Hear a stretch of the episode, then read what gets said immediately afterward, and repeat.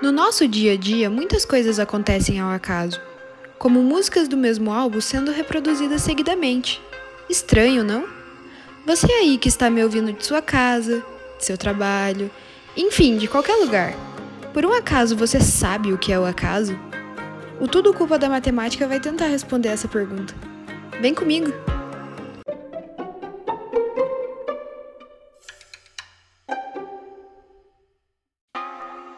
Basicamente, probabilidade é o que tende a acontecer, a possibilidade ou não de um fato ocorrer.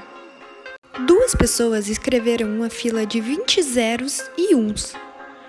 Um deles atirou uma moeda para cima e sempre que saiu cara, ele escreveu um e zero para quando saía coroa. Já o outro jogou uma moeda para cima e escreveu uma sequência de zeros e uns como veio à mente ou seja, 20 algoritmos supostamente ao acaso. Mas como saber quem usou a moeda real e quem usou uma imaginária? Bom, é simples.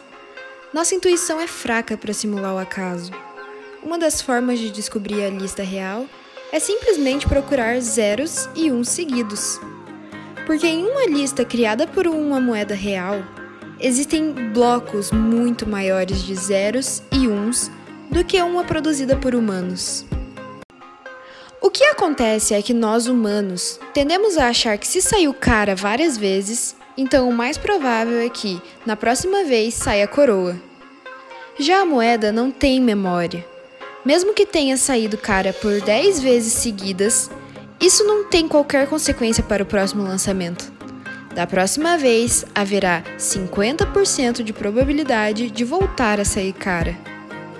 De uma maneira teórica, esses fenômenos são chamados de eventos independentes, ou seja, o próximo lançamento não depende do anterior.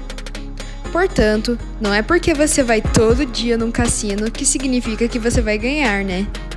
Ou também não é porque você errou duas vezes que na terceira você irá acertar.